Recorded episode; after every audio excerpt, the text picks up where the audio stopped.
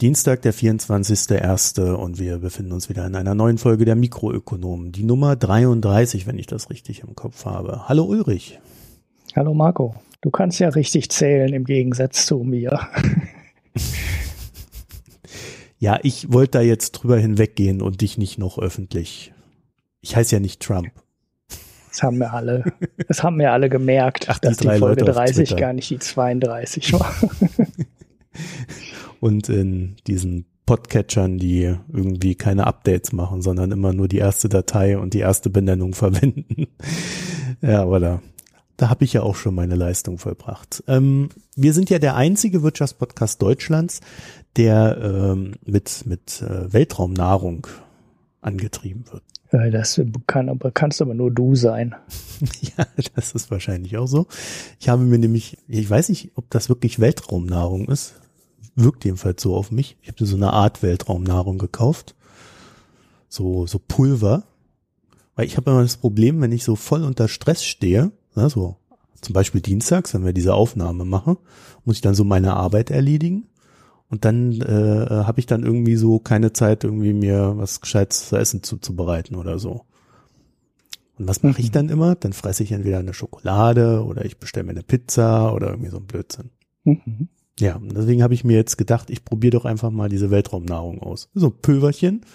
Es gibt dann so einen Shaker, Wasser drüber, schütteln, essen, also trinken. Mhm. Das ist aber nicht dieses komische Soylent-Zeug aus Amerika. Was? Soylent-Zeug? Soylent Green heißt das. Das ist in einem äh, Silicon Valley bei den ganzen hochbeschäftigten nee, IT-Lern total beliebt. Das ist, glaube ich, nennt sich das. Aha. Hat aber einen das ähnlichen Ansatz. Ja. Die sagen also ich glaube, dieses Soylent Green ist, äh, ist auch fertig. Also das ist, glaube ich, direkt äh, flüssig und man drückt das dann Ach, nur noch aus der Tube rein und dann hat man alles drin. Nee, ich glaube, ich hab's nie. Ich werde es in meinem Leben ähm, nie essen, hoffe ich. ja, äh, aber es ist ganz gut. Also für solche Situationen ist es echt gut. Man ist satt, man hat so alle wichtigen Nährstoffe bei sich und äh, ja, naja, ist total fit für einen Podcast zum Beispiel. Mhm. So, womit wir auch schon wieder beim Thema wären, denn total fit ist auch, ja, holpriger Übergang mal wieder. Ach, Heute reden wir als erstes über den Brexit, denn heute kam die Entscheidung des englischen Supreme Court, dass vor der Artikel 50 gezogen wird, seitens der britischen Regierung das Parlament darüber abstimmen muss. Das ist so eine Sache, die wir schon in unserer Ersteinschätzung äh, zum Brexit äh, ja vorhergesagt haben. Damals noch etwas mit Unsicherheiten behaftet, aber die Diskussion, die rechtliche, hatte sich ja dann eigentlich schon darauf festgelegt, dass der Supreme Court entsprechend entscheiden wird. Und dann gab es ja auch eine Vorentscheidung letztes Jahr. Jetzt ist es soweit. Und das Interessante an der ganzen Sache ist jetzt eigentlich nur noch, dass jetzt zwar äh, diese das Parlament darüber abstimmen muss in UK, aber eigentlich auch völlig klar ist oder scheinbar äh, jetzt auch wieder in der Diskussion scheinbar allen klar ist, dass der Brexit trotzdem kommt. Also das Parlament, was ja eigentlich gegen den Brexit war bisher, schwankt dann jetzt wohl aus welchen Gründen auch immer dann doch zum Brexit. Ja, es traut sich wohl keiner, äh, sich über den Volkswillen ähm, hinwegzusetzen. Genauso wie Theresa May, die war ja eigentlich auch immer Gegnerin des Brexits und äh, naja, muss es jetzt halt politisch irgendwie durchkriegen. Ja, das heißt, wir haben jetzt äh, eine super Möglichkeit, den Brexit nicht mehr stattfinden zu lassen. Aber er wird wahrscheinlich trotzdem kommen. Ja, das macht auch den. Äh, Danke, Merkel. Merkel ist sowieso alles schuld. Immer. Ähm, das macht auch diesen äh, Schachzug, den du beim letzten Mal, als wir über das Thema gesprochen haben, ja. erwähnt hast, äh, wahrscheinlich auch eher zu so einem, ähm, naja, Non-Event nämlich dass am Ende über die gesamte Brexit-Entscheidung nochmal abgestimmt wird im Parlament. Das ist dann wahrscheinlich äh, ja genauso eine Abnickveranstaltung wie äh, die jetzige Zustimmung auch. Mhm. Ja, der, äh, der Christian Odendahl hatte da äh, irgendwie heute so einen Tweetstorm zu, äh, den ich inhaltlich so ein bisschen, diesmal ein bisschen komisch fand, weil ähm, der hat dann also Sachen drin wie, du hast doch erwartet, also so, er hat sich selber so Fragen gestellt und die dann beantwortet, so eine Art FAQ. Und ähm, ja, du hast doch erwartet, dass äh, ähm, es eine Rezension, Rezension geben wird in UK und dann kommt er irgendwie aber selber nicht auf die Idee, dass der Brexit ja noch gar nicht stattfand. Also das ist momentan so, so ein Loch in diesem ganzen Diskurs. Der Brexit selber fand ja noch nicht statt. Das heißt, die Auswirkungen des Brexits können ja in ihrer Gänze eigentlich erst nach dem Brexit zustande kommen. Ja, naja gut, aber diese Überlegung hatte ich eigentlich auch, äh, dass die ähm, lange Diskussionsphase, die ja auch eine lange Unsicherheitsphase dann darstellt, äh, möglicherweise die Wirtschaft deutlich stärker bremst, als es äh, wäre, wenn der Brexit und die Bedingungen ähm, schnell feststehen. Also ich konnte auch nicht nachvollziehen, dass man äh, das, naja, es hat ja von der Volksabstimmung bis zu dem wir setzen das jetzt um schon gedauert. Ähm, dann hat es gedauert, bis Theresa May sich geäußert hat und gesagt hatte, wo sie einen Kompromiss akzeptieren kann und wo nicht. Ähm, war ja jetzt am Ende die Aussage, wir werden auf einen harten Brexit ähm, hinverhandeln. Und äh, ja, dadurch hat man die Unsicherheitsphase, also die zweijährige Verhandlungsphase, die ja dann irgendwann jetzt mal ähm, anfängt, noch, ähm, noch länger gemacht, als er eigentlich hätte sein müssen. Und da hätte ich auch erwartet, dass die Auswirkungen für die britische Wirtschaft negativer sind. Also auch schon vor dem Brexit in der Unsicherheitsphase. Aber sichtbar ist da bisher ähm, quasi nichts von. Also auch außer mm. vielen Nachrichten und vielen Diskussionen. Aber eine Wirtschaftsabschwächung in Großbritannien kann man nicht beobachten. Also nichts, was äh, über, ja, über dieses Rauschen hinausgeht. Naja, also äh, wenn man wenn man davon ausgeht, dass die, also dass jetzt feststeht, endgültig, dass es äh, mit hoher Wahrscheinlichkeit diesen äh, harten Brexit geben wird, dann beginnen genau jetzt die Vorbereitungen auf diesen harten Brexit, der dann in vermutlich zweieinhalb bis drei Jahren stattfinden wird müssen. Mhm. Weil sobald das Ding, äh, sobald der Paragraph oder der Artikel 50 gezogen worden ist, gibt es keinen Weg zurück mehr, außer man einigt sich halt politisch auf den Weg zurück, den aber momentan keiner haben will. Daran mhm. könnten mhm. die nächsten Wahlen in UK etwas ändern. Wenn es nämlich mhm. eine Partei geben sollte, die sagt, wählt uns, wir sind gegen den Brexit. Mhm. Das ist übrigens auch noch so ein, so ein Hintertürchen, das in dem Gerichtsurteil auch drin war. Das hatte ich bis heute auch gar nicht mitbekommen. Ähm, dass die Schotten und die Nordiren waren es, glaube ich, äh, auch selber abstimmen wollten oder selber ähm, quasi ihre Zustimmung erreichen wollten zum Brexit. Also die wollten halt erreichen, dass das schottische Nationalparlament auch dem Brexit explizit mhm. zustimmen muss. Ähm, das hat das Gericht aber kassiert. Also es muss halt wirklich nur in London zugestimmt werden. Und äh, die beiden Regionalparlamente, die da in der Diskussion waren, die müssen nicht, nicht nochmal extra zustimmen. Das wäre ja auch eine Hintertüre gewesen, um den Brexit abzulehnen, weil die Schotten hätten wahrscheinlich ähm, dem Brexit nicht zugestimmt. Ja, davon ist auszugehen. Also, äh, mein Tipp wäre aber jetzt dann tatsächlich, dass diese, diese negativen Einflüsse, die da immer alle so proklamiert haben, die wird es geben. Die wird es auf Sicht von zwei bis drei Jahren äh, verteilt jetzt geben. Das sind aber erst die Vorbereitungen und die, die wirtschaftlichen Implikationen äh, des Brexit selber. Ähm, ich meine, da können wir nur drüber raten, weil wir nicht wissen, was die da verhandeln werden. Mhm. Ja, also hart, harter Brexit äh, klingt erstmal, hm, klingt nicht gut. Auf der anderen Seite haben wir dann ja so komische Aussagen wie, äh, wir werden jetzt eine Steueroase, ja, das klingt nicht sonderlich durchdacht, weil Steueroasen leben davon, dass sie klein sind. UK ist nicht klein. mhm. ja, auf der anderen Seite haben wir dann halt so äh, eine Änderung der Sachlage in den USA, weil Trump findet es geil, findet Brexit super und wird wahrscheinlich dann darauf hinwirken, dass es ein Freihandelsabkommen zwischen UK und USA gibt. Also da ist so diese harte Obama-Schiene auch raus. Das ist positiv für UK. Könnte dann natürlich die Pläne äh, von Europa torpedieren. Ja. Aber äh, was so die Auswirkungen selber betrifft, ähm, bis auf die Vorbereitung, also das, der Verlust des Geschäftes, dass UK der Einstieg in den europäischen Markt war, ja, das geht halt verlustig und alles andere wissen wir nicht. Mhm, genau. Ja, es wird ja die, die Mitgliedschaft in der EU, die wird ja zumindest in Teilen oder die Regeln, die dann gelten werden, zumindest in Teilen durch irgendwas Neues ersetzt werden. Es wird ja kein äh, komplett rechtlos, äh, also es wird ja kein Zustand entstehen, wo zwischen ähm, Großbritannien und dem, der EU quasi nur die äh, weltweit normalen Regeln gelten, sondern äh, irgendwas mehr wird ja dann am Ende der Verhandlungen stehen. Davon kann man, glaube ich, ziemlich sicher ausgehen. Die Frage ist halt, ähm, was da steht und wie das dann genau aussehen wird. So, man kann ja mit ähm, Großbritannien alles Mögliche aushandeln, wenn die EU will. Wenn die EU blockt, dann kann man es halt nicht. Ja, schauen wir mal. Weiß jetzt mhm. im Moment halt überhaupt noch gar keiner. Ja, lass uns mal zum nächsten Dauerbrenner-Thema gehen.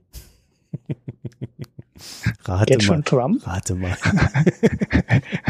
also vom Brexit hatte ich noch so eine kleine News, ne, ähm, die ich da reingeworfen habe. Hast du das gesehen, nee, dass die in Irland inzwischen ähm, leichte Panik bekommen, gerade in der irischen Landwirtschaft, weil die, ähm, ich glaube, es waren irgendwie 60 oder 70 Prozent der Produkte ähm, nach Großbritannien verkaufen. Und wenn die mit Zöllen äh, belegt würden, hätte die irische Landwirtschaft ein richtiges Problem. Ja, und die, die Engländer hätten auch ein Problem, weil dann hätten sie nichts zu fressen. Ja, gut, die, die, ja, möglicherweise, weiß man nicht. Die, die, die britischen Bauern würden sich wahrscheinlich freuen, weil die Milch aus Irland dann auf einmal 30 ja, so einfach ist das nicht. Ich meine, wir sehen das ja in Russland. Also, du kannst es nicht einfach so ersetzen. Also, es braucht, das sind Prozesse, die brauchen, also selbst, also wenn du eine funktionierende Landwirtschaft hast, dann brauchen diese Prozesse des Ersatzes locker mal fünf Jahre. Ja, wahrscheinlich sogar länger. Ja, weil du, äh, weil diese Landwirte, die diese Waren nicht anbieten, die die Iren da gerade verkaufen, die können das nicht herstellen und müssen das neu lernen. Und wir sehen diesen Prozess tatsächlich gerade in Russland, wie die versuchen, das zu lernen, Käse herzustellen. Mit einer Milch, die das gar nicht hergibt, äh, weil da irgendwelche Bakterien drin sind, die immer den ganzen Käse da versauen und alles. Ja, und die haben ja, die haben ja da so einige Probleme. Und man sieht, dass es äh, trotz aller Bemühungen nicht einfach mal so gemacht ist. Das heißt, du musst dann äh, tatsächlich Abstriche machen. Und diese Abstriche treffen die Bevölkerung. Das ist natürlich in Russland ist das super einfach zu machen, weil da gibt es halt einen Diktator, der bestimmt das einfach mal und alle anderen folgen dem. In, den, in UK, glaube ich, ist das nicht so leicht. Das heißt, wenn du den Leuten sagst, ja, gibt es keine irische Butter, keine irische Milch, keinen irischen Käse mehr, oder du bezahlst irgendwie 50 Prozent mehr drauf, plus ein Pfundverfall, der ja noch dazu kommen wird. Also ich glaube, äh, dann wirst du nicht mehr wiedergewählt werden so schnell. Mhm. Und deswegen, ja, das sind so Sachen, die sind, die sind so vielschichtig von der, von der Abwägung her, die da eine Regierung, die das verhandelt, treffen muss, dass ich glaube, dass da der Einigungswille in UK erstaunlich hoch sein wird. Oder äh, die, die Hardliner setzen sich dann tatsächlich durch und sagen, ja, ist uns alles scheißegal, die Iren konnten wir eh noch nie leiden. Dann hungern wir halt mal zwei, zwei Jahre und dann geht's uns wieder besser. ich mein, ja gut, es gäbe ja auch noch andere Quellen, wo man das einkaufen kann. Und ja, wenn es dann halt ein wichtiges Thema ist, äh, dann sorgt man halt dafür, dass auf Milchprodukte ähm, halt direkt ein Handelsabkommen gemacht wird. Und wenn die Iren das verkaufen wollen, sind die natürlich auch sofort mit dem Boot. Naja, die können da nicht so einfach, weil da die EU die äh, federführende Verhandlungsmacht ist. Ja gut, das stimmt. Die ja. könnten kein eigenes. Äh Deswegen, also ich glaube, das kann auch sehr interessant werden. In, in Russland ist es ja so gelöst, dass dann halt ab und zu mal Kaviar aus Weißrussland eingeführt wird. Oder äh, nicht Kaviar, Austern aus Weißrussland eingeführt werden oder so. Mhm. Der Weißrusse äh, hat ein sehr breites Sortiment an Waren, mhm. die er so herstellt ja. und fördert ja. und pflückt. Ich hatte auch schon von den Austern aus Weißrussland gehört. ja, also von den Atlantik-Austern aus Weißrussland. Ne? Das wäre dann so die Alternative, die es da auch noch gibt. Naja, aber jetzt äh, zu unserem Lieblingsthema Donald J. Trump. Der ist doch J, oder? Ja, John, habe ich gehört. Ich habe sogar diesen Ausschnitt gesehen. Ah, John. Naja. Wo er schwört. Ja. Äh, er ist ja jetzt ein paar Tage im Amt. Die Welt steht noch, aber sie zittert. Und äh, so eine der Sachen, die er gestern, glaube ich, gemacht hat, war, war auch gestern, oder? Gestern hat er TPP abgeschafft und NAFTA will er neu verhandeln. Genau. Damit ja. hat er zwei Wahlversprechen umgesetzt. Ne? Immerhin muss ja, man ihm ja. Ist der einzige für Politiker, Politiker ungewöhnlich. Der einzige Politiker, der Wahlversprechen einlöst und alle sind unglücklich drüber.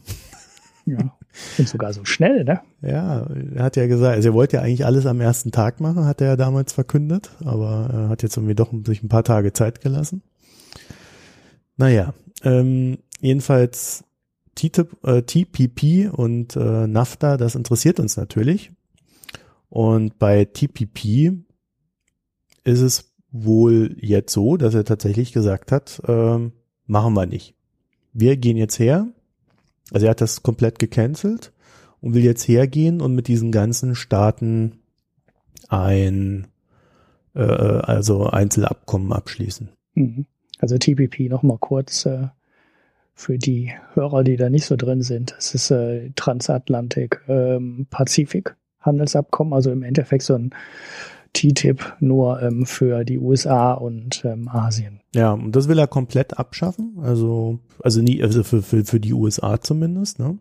Und jetzt gibt's äh, in dieser Gruppierung, äh, die da verbleibt, äh, gibt es jetzt so die äh, gibt es jetzt die Überlegung zu sagen, ich kann ja mal kurz sagen, wer da drin bleibt. Das ist dann Australien, Brunei, Chile, Japan, Kanada, Malaysia, Mexiko, Neuseeland, Peru, Singapur und Vietnam. Das ist ja schon eine ganze Menge, ne? Mhm. So, und äh, die sagen jetzt, okay, äh, wenn die USA nicht mitmachen, machen sie nicht mit und wir machen jetzt 12 minus 1, also die anderen machen weiter. Und ja, ich meine, dadurch, dass es ja schon endverhandelt ist und eigentlich nur noch beschlossen werden muss, könnte es tatsächlich sein, dass jetzt äh, die Ratifikation recht schnell stattfindet und das Ding einfach umgesetzt wird. Und dann halt der größte Part und vielleicht auch der, der allerwichtigste Part, so in Prozentzahlen gesehen, aber nicht der alleinige Part, dann einfach umgesetzt wird. Für diese Staaten ist das un unter anderem deswegen wichtig, weil äh, wenn sie das jetzt nicht machen, im Idealfall mit den USA, dann wird es ähm, wird das Problem sein, dass die Chinesen versuchen, ihr eigenes Handelsabkommen da reinzudrücken. Das Ganze nennt sich RCEP. Also da sind äh, 16 Staaten damit dabei. Die 10 ASEAN, also das äh, ASEAN Mitgliedstaaten und äh, sechs freie Staaten. Und äh, bei dem ganzen Kram, wir hatten das ja äh, hier immer wieder mal, äh, geht's hauptsächlich auch darum, dass Handelsstandards getroffen werden. Also dass man für eine Region festlegt, wie funktioniert der Handel, auf welcher Basis funktioniert der Handel, was sind äh, dann dementsprechend auch die dahinterstehenden Werte des Handels. Ja, da geht es um so Sachen wie geistiges Eigentum äh, und, und, und ähnliches, äh, wo ich mich vielleicht tatsächlich frage, ob äh, es nicht sogar positiv sein könnte, äh, gerade wenn wir um so Copyright-Geschichten sprechen, ja, äh, ob es dann nicht vielleicht sogar positiv ist, wenn die USA nicht die Federführung in der Hand haben. Ja. Die Chinesen sind ja da etwas freizügiger, also freizügiger. Also das müsste man sich dann tatsächlich alles mal in der Tiefe angucken. Habe ich nicht gemacht, weil die Sachen sind ja äh, entweder, wenn sie da sind, zu groß zum Lesen oder äh, sie sind halt noch nicht äh, draußen. Aber äh, das ist interessant von der Vorgehensweise her, weil normalerweise sagt man in Verhandlungen, und Donald Trump ist ja äh, der beste Verhandler der Welt, wie er uns äh, immer wieder erklärt hat. Eigentlich sagt man ja in Verhandlungen, man gibt nichts aus der Hand, ohne was dafür zu bekommen. Also du gibst auch nicht äh, TPP aus der Hand, sondern du sagst, ich will Verbesserungen, sonst findet das nicht statt. Mhm. Das heißt, wenn er jetzt das Ding komplett aus der Hand gibt und dann beginnt mit diesen äh, elf Staaten, die verbleiben, Einzelabschlüsse machen zu wollen, während die wiederum sich zusammengebündelt haben, dann kann er das im Zweifelsfall schon aus rechtlichen Gründen gar nicht tun, weil äh, die Regularien dann schon feststehen. Mhm. Ja, ja, genau, das, was gerade bei, was wir gerade bei Irland und äh, Großbritannien diskutiert haben mit der Milch. Irland genau. kann halt auch die ja. Nummer nicht einzeln verhandeln, weil die über die EU gebunden ist. Genau. Also äh, das heißt, äh, die äh, TPP ist weg, dann dieses äh, RCEP ist weg. NAFTA will er neu verhandeln. NAFTA äh, hat sich natürlich in TPP eingefügt.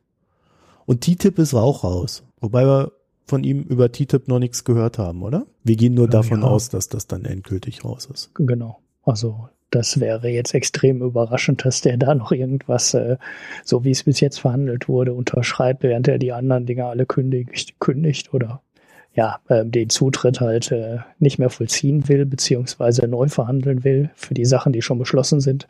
Da wäre es äh, jetzt extrem verblüffend, wenn auf der Basis äh, auf dem Verhandlungsstand von TTIP irgendwas auf äh, Trumps Seite einfach nur unterschrieben würde. Also es ist interessant, ne, dass er, das ist mir gerade eben auch erst aufgefallen, äh, er hat ja die, die, die, er hat ja auch versprochen, dass TTIP rausfällt. Mhm. Da war ja, ja gut, vielleicht, ja, vielleicht sagt er auch, das ist noch nicht so weit verhandelt, dass er da nichts. Äh, naja, oder also, er kümmert sich TPP war ja so gut wie fertig. Das lag ja eigentlich äh, mhm. die zur Unterschrift vor und TTIP ist ja noch nicht fertig. Also mhm. haben die Politiker uns versucht so zu verkaufen, aber äh, da waren ja doch noch Sachen, die immer wieder verhandelt wurden und da finden ja auch noch dauernd Verhandlungsrunden statt und äh, ich folge da so einem EU-Twitter-Account und da ähm, kommen auch dauernd immer welche Nachrichten, was jetzt wieder finalisiert wurde und wo die Details ähm, ausgearbeitet wurden und so. Das heißt, sie sind da noch fleißig dran. Also das heißt, äh, da muss er gar nicht sagen, ähm, er tritt der Nummer nicht bei oder ähm, er kündigt die, weil so weit ist es ja noch nicht. Ja gut, aber der war ja, war ja auch ein Wahlversprechen und Donald hält ja seine Versprechen. Ja, zumindest die. Ja die mit der Offenlegung seines eigenen, äh, seiner Steuerbescheide, die hält er jetzt halt doch nicht. Ja, das war ja kein Wahlversprechen äh, im Sinne dessen, was der Staat tun wird, sondern ja, ja, genau. Da, da, dadurch würde Amerika auch nicht great, ne, wenn ja, er seine Steuer. Ja, und deshalb ja. kann man das natürlich sein lassen. Ja, also gut, was TTIP betrifft, müssen wir mal abwarten, aber das ist äh, tatsächlich auch ganz interessant. Aber ähm, ja, was NAFTA betrifft, ähm, hm, habe ich momentan keine Hinweise. Also es gibt ein, es gibt ein, es gibt wohl ein Meeting, was er da vereinbart hat mit den Mexikanern und mit Justin. Und ja, da muss man dann auch mal abwarten, was dann dahinter steht. Ich könnte mir durchaus vorstellen, und äh, das ist dann vielleicht die Lösung äh, für Trump, dass er nach ein paar Briefings kapiert, dass es ja doch irgendwie alles nicht so geil ist, wenn er das fallen lässt und ähm, man dann einfach diese Einzelabkommen macht und diese Einzelabkommen dem quasi entsprechen, was in TPP drin steht, vielleicht sogar noch mit ein, zwei Verbesserungen und äh, er sich dann als der der große Chef hinstellt, der der das Beste für Amerika rausgeholt hat. Mhm. Man kann das dann ja auch anders benennen. Ja, ja, man muss vielleicht auch gar nicht. Ja. Es, es geht ja auch oft nur um die Darstellung. Das hat das ja beim letzten Mal schon schön äh, erläutert. Ähm, er muss ja. halt als Dealmaker dastehen und er muss es gut verkaufen können. Und dann verhandelte man halt in jeden Vertrag mit jedem Land irgendwie eine Verbesserung für irgendeine Interessensgruppe in den USA raus, ähm, die dann eine Relevanz, was weiß ich, eine Promille des Gesamtvolumens betrifft. Aber wurscht, er kann sich dann hinstellen und sagen, hier habe ich eine Fabrik gerettet oder da habe ich äh, den Milchbauern gerettet oder den Sojabauern oder weiß ich nicht was. Und da muss er halt in jedes Ding nur auch irgendwie ein oder zwei Sachen einbauen, die total wichtig klingen, die im gesamten Vertrag überhaupt nichts ausmachen, aber er kann sich dann halt als Dealmaker und Kämpfer für Amerika verkaufen. Naja, vielleicht ist es äh, wirklich seine politische Idee dahinter. Ich weiß nicht, ob er äh, tiefgehend, tiefschürfende politische Ideen hat. Ja, ja gut, aber das ist ja Politik. jeden Mist als äh, Erfolg verkaufen, als er jeden Mist als Erfolg verkaufen zu können. Das ist ja ganz, ganz wichtig. Ja, also ich sehe Politik anders, aber gut. Naja, das ist das tägliche Brot von Politikern. Ja, ja. Nicht zugeben, dass sie Fehler machen und ähm, alles als Erfolg verkaufen. Ja, naja. Also jedenfalls äh, auf den ersten Blick würde ich sagen, ist das, was er da gemacht hat jetzt, gerade mit äh, TPP, erstmal negativ für die USA, weil damit geben sie Verhandlungsmasse aus der Hand. Nicht ja. klug. Ja. So.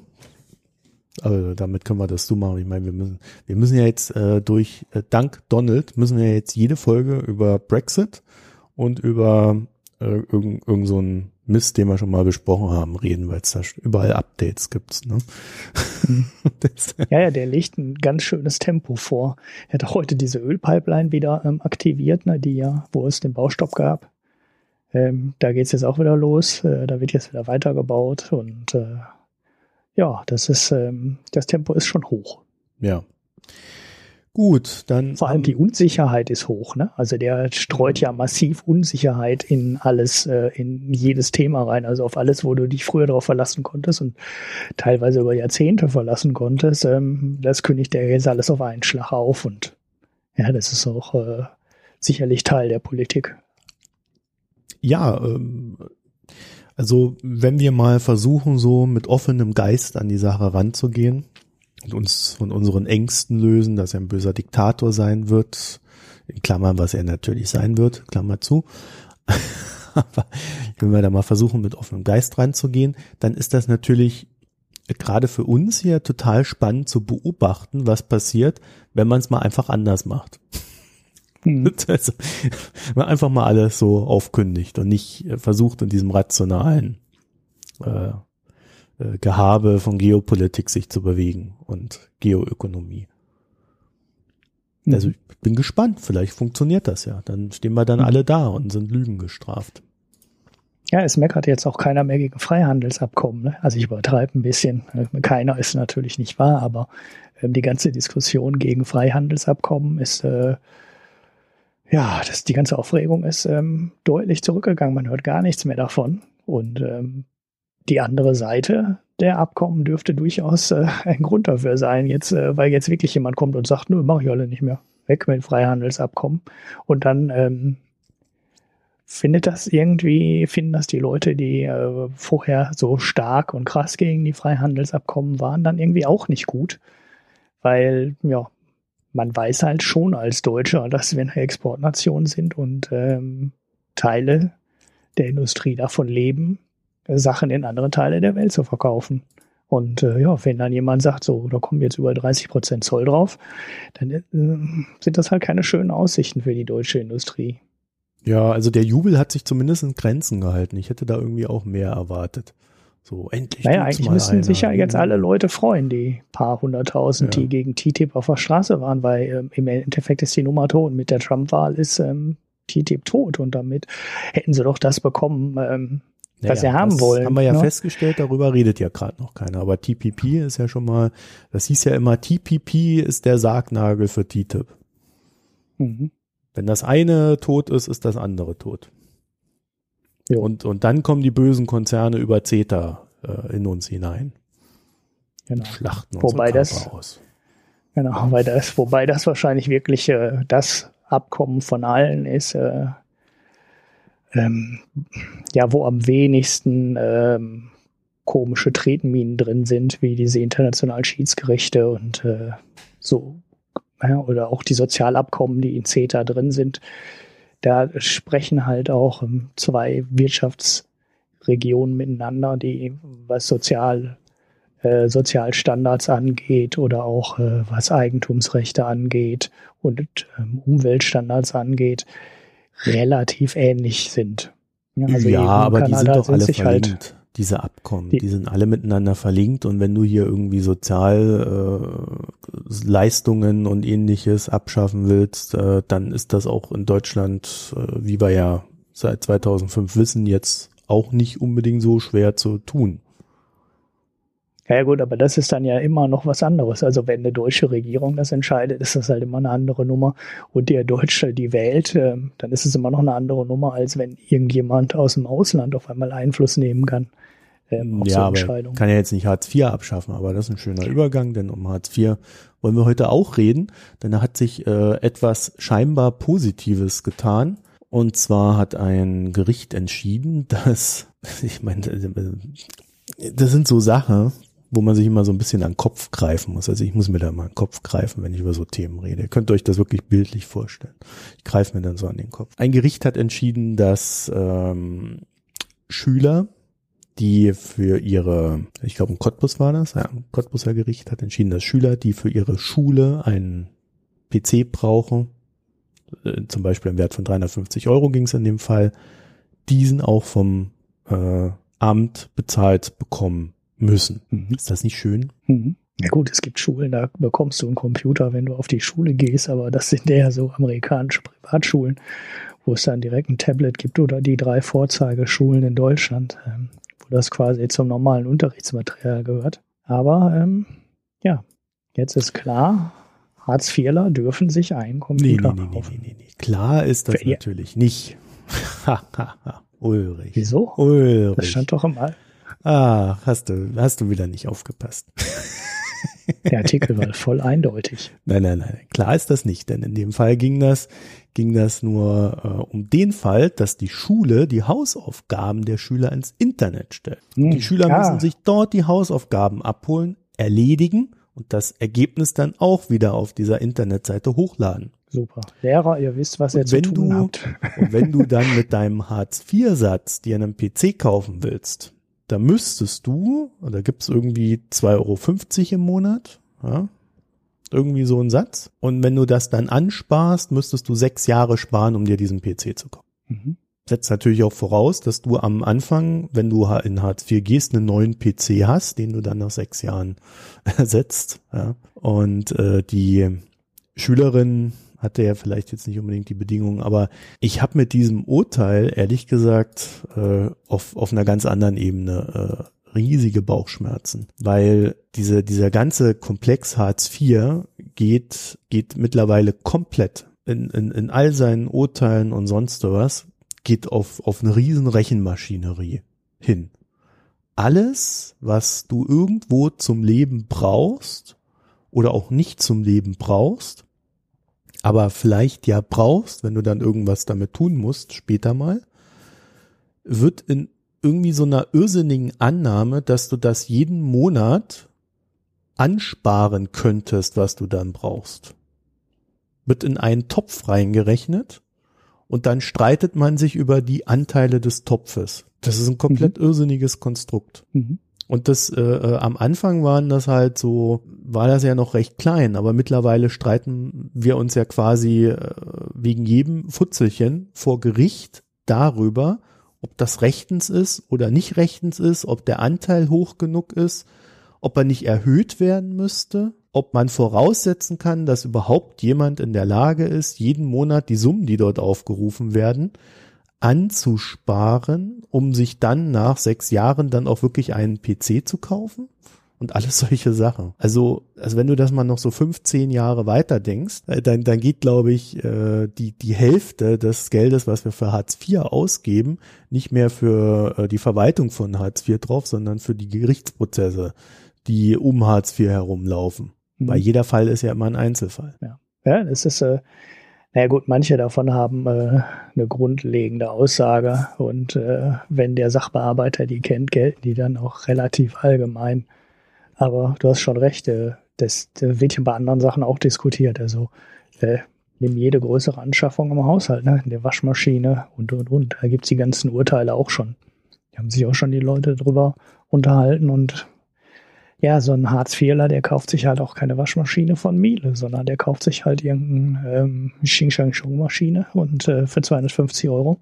Und die hält dann nicht im Leben so lange, ähm, wie das im Hartz-IV-Satz geregelt wird. Und auch das sind ja nur, ähm, das sind ja alles nur Durchschnittszahlen. Ne? Also da geht man von einer durchschnittlichen Lebensdauer aus und einem durchschnittlichen Kaufpreis aus. Ähm, es nützt ja das, wenn deine Maschine unterdurchschnittlich hält und nach zweieinhalb Jahren den Geist aufgibt. So, dann stehst du da und äh, hast gerade eine Drittelmaschine wieder neu angespart. Also selbst wenn du das machen würdest und die 3,37 Euro, die dann vorgesehen sind für eine Waschmaschine, ähm, zurücklegen würdest auf äh, mhm. ein imaginäres Konto, nützt dir das ja auch nichts, wenn das Ding nach zweieinhalb Jahren kaputt gehst und dann musst du wieder zu deinem Sachberater, Bearbeiter gehen und äh, dem sagen, ja, meine Waschmaschine ist kaputt. Ich brauche eine neue oder bezahlen sie mir die Reparatur und dann haben ja, aber es geht ja noch darüber wegen hinaus. So, wegen so einem Mist rum ähm, und äh, auf allen Seiten wird unfassbar viel, werden unfassbar viele Ressourcen verschwendet, weil ähm, Ne? Äh, der Sachbearbeiter muss das machen, das muss jemand prüfen, du musst darauf warten. Naja, aber es, es, geht halt, es geht halt noch weit darüber hinaus. Also äh, wir, wir sind da mittlerweile auf einer Ebene, also hier die, die, die Taz hat da so einen schönen Artikel, den wir dann auch verlinken werden. Wir sind da mittlerweile auf einer Ebene. Also im Hartz-IV-Satz ist es geregelt, dass du eine Brille kriegst. Ja? Mhm. Anschaffung ist da mit drin. Das heißt, du musst die selber bezahlen. So, dann hat jetzt jemand irgendwie ist, dem ist die Brille kaputt gegangen. Also hat er sie reparieren lassen, kostet 66 Euro. So, und weil es sich um die Reparatur eines, in Anführungszeichen, therapeutischen Geräts handle, ist die Reparatur nicht im Regelsatz mit eingerechnet und muss dann wieder vom Amt bezahlt werden. Mhm. Ein Schüler hat irgendwie Abi-Feier gehabt, die haben da irgendwie einen riesen Bohai gemacht. Am Ende sind Kosten von 100 Euro für den Schüler entstanden. Muss das Jobcenter übernehmen, weil das Fernbleiben von schulischen Gemeinschaftsveranstaltungen könne Jugendliche nachhaltig prägen und negativ beeinflussen. Mhm. Ja, das kenne ich. Ja, nee, ist ja alles, ist, ist alles in Ordnung, aber weißt du, da jedes Mal einen Gerichtsprozess drüber zu führen, äh, bloß weil die Hartz-IV-Empfänger dann im Zweifelsfall vielleicht nichts für das Gericht zahlen müssen. Irgendwer muss ja den Anwalt bezahlen. Das heißt, äh, es landet dann wieder beim Steuerzahler auf dem, auf dem Umweg, ja. Also, das ist kompletter Irrsinn, der da stattfindet. Ja, klar. Du hast die ganze Diskussion, hast du bei Sportvereinen und Mitgliedsbeiträgen, die hast du bei Klassenfahrten. Ähm, und da, das ist auch teilweise auf, ähm, ja, das ist auch teilweise nicht in der äh, Behörde geregelt, sondern da gibt es dann unter Umständen auch Zuschüsse von der Stadt, die dann natürlich von Stadt zu Stadt wieder Unterschied sind, unterschiedlich sind. Und ähm, da kannst du also noch eine Komplexitätsebene mehr einziehen in so Nummern, äh, wann, wie viel Geld darf ich für eine Klassenfahrt ausgeben. Ja, damit der Harzfehler den Zuschuss bekommt und dann möglicherweise von der Stadt noch einen Zuschuss bekommt und dann hast du halt eine Obergrenze. Und wenn du dann teurer wegfahren willst, äh, dann musst du das Geld irgendwo anders besorgen oder du musst den anderen Eltern äh, 5 Euro oder 10 Euro mehr abnehmen und das dann auf die Hartz-IVler umlegen und dann so einen kleinen Zuschuss rausmachen. Wie auch immer. Ähm, das geht in jedes Detail rein. Und es, es ist einer der wenigen äh, richtig guten Argumente für ein ähm, bedingungsloses Grundeinkommen, wo halt gesagt wird, wir zahlen das Geld jeden Monat und ähm, fertig. Und dann können wir uns den ganzen Verwaltungskram, den ganzen Gerichtskram, den ganzen Ärger auch für die Leute schenken. Und äh, du kriegst das Geld einfach und äh, ja, wir können uns um andere Sachen kümmern. Ja, zum Beispiel überlegen, äh, wie ich mir selber ein Geschäftsmodell entwickle, von dem ich leben kann. Zum Beispiel. Ich habe nämlich heute äh, mir einen, einen Milbencleaner bestellt. Das Aha. ist ein, ein Mann, der kommt her und der, der reinigt dann meine, meine äh, Matratze. Und äh, ich habe dann, ich habe dann, es war irgendwie sehr schwer hier in Oldenburg so jemanden zu bekommen und ich habe dann im Internet äh, so ein Artikel in der, in der Regionalzeitung hier gefunden, dass so ein, dass jemand, der, der arbeitslos war, der hat sich äh, das als Geschäftsmodell entwickelt und lebt jetzt ganz gut davon. Hm. Dann habe ich mit der geht dann mit heißem Dampf über die Matratze oder was? Was? Geht er dann mit heißem Dampf darüber oder wie macht ja, er das? Ja, gibt so irgendeinen Spezialreiniger, keine Ahnung. Das werde ich mir dann Aha. genau angucken, wie der das macht. Ich, das ist musste ganz gerade an den Tatortreiniger denken. Nein. Ja, ja, das dachte ich mir schon. Ja. Weil äh, so mit der Zeit fängt man dann an zu schnaufen und zu schniefen. Mhm. Sonst. Naja, jedenfalls ähm, braucht man dafür natürlich auch Zeit und sollte seine Zeit vielleicht nicht vor Gericht damit verbringen. Das kann man auch über so eine Sache nachdenken. Es ist schon unglaublich, ne, was die, was die da aufgebaut haben. Und dann irgendwie 2,52 Euro für einen Computer im Monat. Also ich habe es nochmal nachgeschlagen. 2,52 Euro. also ich, ich weiß nicht, äh, ich weiß, wie ich Geld ausgebe. Und irgendwo äh, ist das Geld dann am Ende immer weg. Ja, und je mehr da ist, desto mehr ist weg. Und wenn weniger da ist, ist halt weniger weg. Aber es ist weg. mhm. Ja, und äh, da jeden Monat irgendwie ein Betrag X, äh, äh, vor allen Dingen, wenn man so am unteren Limit ist, da irgendwie für irgendwas zurückzulegen, äh, das halte ich für absolut illusorisch. Naja, mhm. und zum Grundeinkommen machen wir aber dann auch nochmal irgendwann, irgendwann äh, diese eine Folge, die wir ja da noch versprochen haben. Haben wir nicht vergessen. Es ist nur gerade so, dass ich, ähm, ich war ja jetzt mehr oder weniger fünf Monate oder so äh, hier nur am Rumreisen und machen und tun und äh, Urlaub und und arbeiten ohne Ende und äh, ich arbeite gerade so die ganzen kleinen Kleinigkeiten auf, die da liegen geblieben sind und wenn das mal weg ist, dann finde ich hoffentlich die Zeit für diese anderen Sachen dann, diese Leute anzuschreiben und so weiter. Mhm. Ja, bin da noch so ein bisschen in der Bringschuld. Liegt an mir, ich bin schuld. Naja, gut. Dann äh, würde ich vorschlagen, machen wir doch mal, kommen wir zum Unterhaltungsteil. ja. Du hast hier gespannt. so sehr lustige Dinge mir hier in dieses Slack reingeworfen. Und eins davon ist ein Bild von Carsten Maschmeyer mit seiner Anvertrauten, mittlerweile Anvertrauten, und drüber steht Zauber der Assekuranz, die Hochzeitsversicherung. Leute, mir gar nicht aufgefallen, dass es der Maschmeier ist. Stimmt, das ist der Maschmeier und die Ferris. Ach, du hätte ich das gewusst, ja. Hättest du über dieses Thema nicht reden wollen. nee, nee, nee, jetzt bin ich ganz verwirrt. Ähm, ja, ist, ähm, es gibt jetzt offensichtlich äh, in Deutschland für alle, die noch im heiratsfähigen Alter sind und äh, vorhaben, ähm, demnächst was, Stopp mal, was, äh, was heißt denn? Was denn? Was heißt denn noch? Ja. Ja, no, man, äh, wenn man 50 ist, dann nimmt man, glaube ich, so eine Hochzeit cooler, oder? Außer man ist der Masche und will die große Show machen. also also, also das, äh, so vom Aufwand her ähm, kommen mir die Hochzeiten, ich bin ja so langsam auch in dem Alter äh, der Zweithochzeit, ne? also Don Alfonso hat das irgendwann mal den zweiten Markt äh, genannt. Äh, genannt. Ähm, und die Hochzeiten, die dann stattfinden nach der ersten Scheidung, sind üblicherweise nicht mehr die großen äh, Traumhochzeitsveranstaltungen. Sie ist illusioniert. Genau, die heute in der, ja, die heute in der ersten Generation gemacht wird. Also das ist ja auch teilweise, äh, das ist ja das, das Event offensichtlich im Leben einer Frau, weil sich hier extrem ähm, ja, verwirrend finde, wie groß das heute geplant wird und wie viele Monate im Vorhinein ähm, so Hochzeiten geplant werden und ähm, wie wichtig das ist und welche Leute da eingeladen werden und um welches und so kleine, ja, es gibt ja Leute, genau, es gibt ja Leute, die machen professionell die Beratung dafür, um das Event über die Bühne zu kriegen, von Einladung bis äh, Danksagung am Ende, ähm, Reservierung des Restaurants, Essen, Blumen, Kleider und, und, und, und. Ähm, und das ist so teuer, dass man sich dagegen absichern will. Genau, und das ist so teuer, dass man sich inzwischen bei der Zürich-Versicherung, oh, kostenlose Werbung, ähm, ein Rundumschutzpaket für standesamtliche und oder kirchliche Trauung und die anschließende Privatfeier kaufen kann. Und äh, wie bei jeder Versicherung muss man das Kleingedruckte lesen. Das fand ich dann in den Details teilweise echt ähm, lustig, weil natürlich wie immer bei den Versicherungen alles Mögliche ausgeschlossen ist.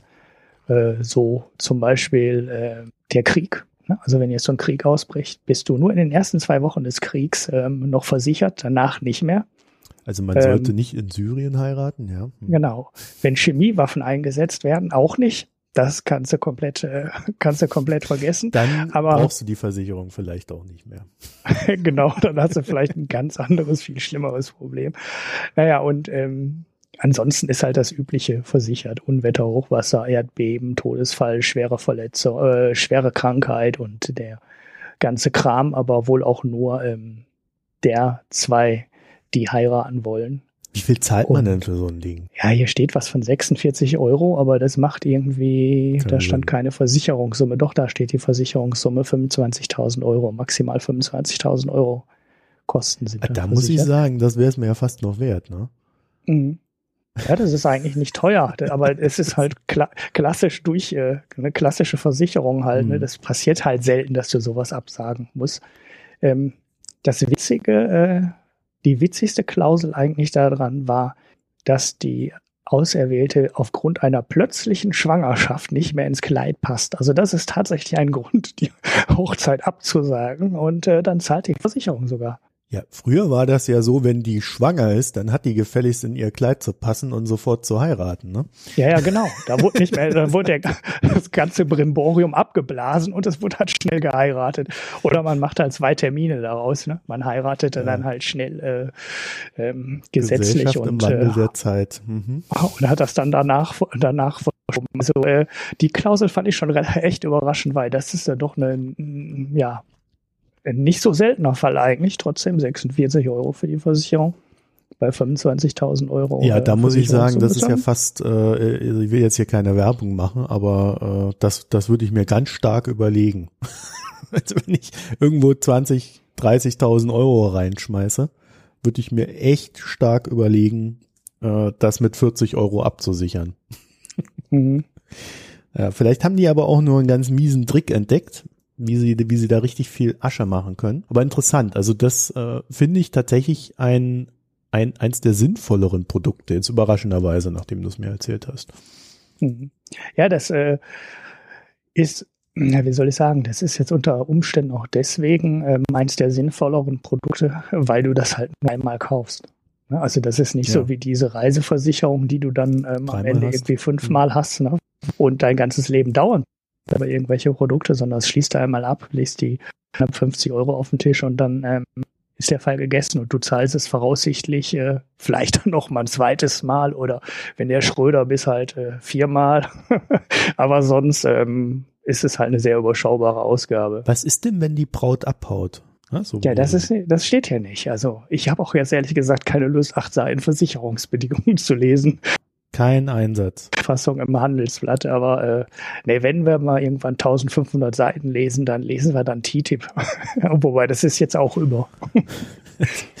also, TTIP hat ja eher so 100, 120.000 Seiten oder so. Ja, ja, das war ein unfassbarer Stapel Papier. Ja, also, ja, also, weil ich hätte jetzt überlegt so, also wenn die Braut den nur abhauen muss, damit die Versicherung zahlt, Mhm. Könnte man ja mal eine Hochzeit arrangieren und die Braut haut dann ab. Mhm. Ja, ja, dann muss man halt nur Kickback machen. Ne? Also die, den Restaurants, denen geht's nicht so gut.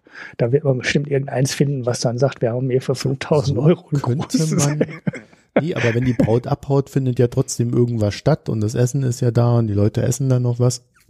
Und äh, gut, dann kann man natürlich noch ein Kickback da aushandeln, da hat man noch so die Rendite optimiert. Aber das wäre so, ja, wir wollen ja hier keine Anleitung für böse Dinge geben, also das dürft ihr alles nicht tun. Aber äh, wenn, wenn, wenn Braut abhauen äh, mitversichert wäre, wäre das äh, die, die Schwachstelle der Versicherung. Hm. Ja, aber das kann nicht. Wie? Was? Ja, das kann nicht. Also das kann nicht sein, dass die Versicherung dann auch bezahlt. Das, wenn die Braut abhaut. Ja, ja. Hm, na gut. Ich weiß es nicht. Und du hast es ja nicht gelesen. Nee, ich denke auch, das wäre erwähnt. Wenn das okay. auch versichert ist. Okay. Dann hast du mir noch eine News reingehauen. Deutsche Cannabis AG. Ulrich, willst du unsere Hörer hier etwa zum Drogenkonsum ja, verführen? Wir werden hier, wir bewegen nein, nein, uns nein, in der also Grauzone. Ne? Erst Versicherungsbetrug, dann Drogenkonsum, ja, das ist ja. Ja, ich merke das schon. Wir sprechen ja über Wirtschaft. Das ist ja für die meisten Leute eh nur Lug und Betrug, was hier passiert immer in dem ganzen Bereich. Ähm, ja, der, frag mal so äh, normale Menschen, was die von irgendwelchen äh, DAX-Vorständen halten und so. Die glauben sowieso alle. Also DAX-Vorstände sind nicht Wirtschaft. So. ja, aber Ne, da ist jeder, der nicht arbeitet, acht Stunden am Tag, äh, potenziell schon Betrüger. Naja, aber anderes Thema. Ähm, man kann jetzt deutsche Cannabis-Aktien kaufen. Was auch immer dahinter steckt. Ich habe nichts weiter gesehen als den Chart. Das ist doch ein alter Mantel. Ich kenne das Ding noch.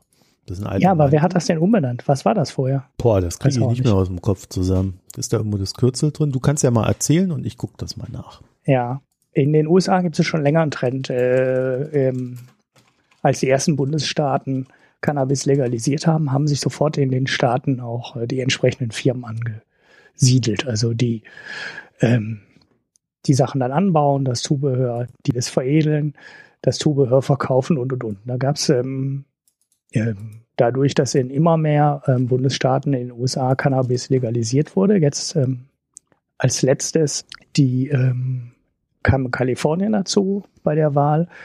Und äh, die dürfen jetzt halt Cannabis dann ganz offiziell verkaufen. Die dürfen es, glaube ich, sogar ähm, auch im Versandhandel vertreiben. Und naja, aus dem quasi nicht existierenden Markt ist halt äh, in relativ kurzer Zeit ein ziemlich großer Markt geworden. Ähm, auf den Zug und auf die extrem erfolgreichen Firmen äh, in den USA, also ist jetzt in Deutschland auch eine Firma offensichtlich aufgesprungen wird. Aufgesprungen. Ich weiß jetzt nicht ganz genau, was die hier in Deutschland verkaufen wollen. Ähm, aber die heißt auf jeden Fall Deutsche Cannabis und die Aktie ähm, kostete 50 Cent. Ähm, der Marco hat es gerade gefunden. Das ist die alte Fame AG, auch so ein, so ein, so ein neuer Markt-Medien-Ding war das, glaube ich. Ähm, und äh, mhm. die wollen, äh, die springen jetzt also schön auf den Zug auf und es funktioniert auch ganz gut, weil die Aktie ist von, ist von, von 50 Cent auf äh, über drei Euro gestiegen. Heute schon wieder 35 Prozent gefallen, ähm, sehe ich hier gerade im Kurs, also jetzt 2,15 Euro. Ist aber gegenüber den 50 Cent, die die Aktie vorher kostet, immer noch eine ganz äh, schöne Entwicklung. So, das Ganze ist eine Beteiligungsgesellschaft, ähm, die an irgendeinem äh, Manhattan Kenner Fund beteiligt ist. Die deutsche Beteiligung ist äh, ein Startup Kenny Pets, die handfaltige Tierhaltung, äh, Tiernahrung verkaufen will. da hast du einen bekifften Köter in der Ecke liegen. Also ich weiß, das, das ist, das, das ist so obskur. Ähm, aber offensichtlich musst du, glaube ich, nur äh, Cannabis im Namen haben und äh, ich. Nein, also, also ja, also jetzt sei mal nicht so unfair. Also es gibt natürlich äh, viele, also wenn du Hanfsamen kaufst und dir in dein Müsli reintust, dann haben die ja normalerweise kein THC drin und das ist ein völlig legales Geschäft und das ist äh, äh ein sehr gut laufendes Geschäft, denn Hanf äh, gilt mhm. mittlerweile ja als Superfood. Das heißt, es gibt immer mehr Müslis und immer mehr äh, Sachen mit Hanf. Und da wir alle wissen, dass die Menschen ihre äh, Haustiere abgöttisch lieben, gibt es natürlich auch einen Trend der äh, Superfood äh, für Haustiere. Ja, du meinst, das geht also nur darum. Stellt. Das heißt, das eiweißhaltige äh, äh der eiweißhaltige Hanfsamen, dessen ich habe ich hab mir da mal sowas bestellt gehabt. Äh, da war da da war dann so ein Hanfsamen äh, äh, Päckchen dabei. Das waren dann so aufgebrochene Hanfsamen. Das heißt, die Schale war dann äh, schon weg und es war nur der Samen an sich, so dass das möglichst äh, gut von meinem Körper aufgenommen wurde. Es gibt da so ein Startup namens Foodist, also mit zwei O. Da könnt ihr euch so einen Scheiß bestellen mir war das aber nichts, ich habe das nach einem Monat wieder abbestellt. Ähm, ja, jedenfalls ist, ist das das Geschäftsmodell, dass äh, der, der Hundeliebhaber oder der Tierliebhaber dann seinen äh, Viechern auch äh, reichhaltige mhm. Superfood-Nahrung zu Aha, es geht also nur um das Superfood, weil ich habe ähm, versucht herauszufinden, was die genau machen äh, und habe das nicht gefunden.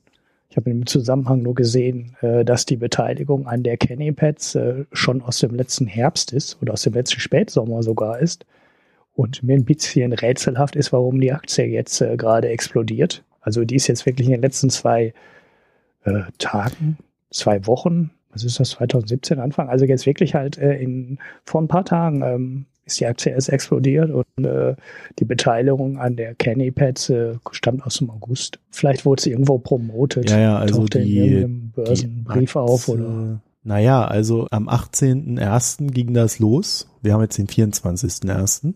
Also das ist jetzt noch äh, knapp eine Woche her.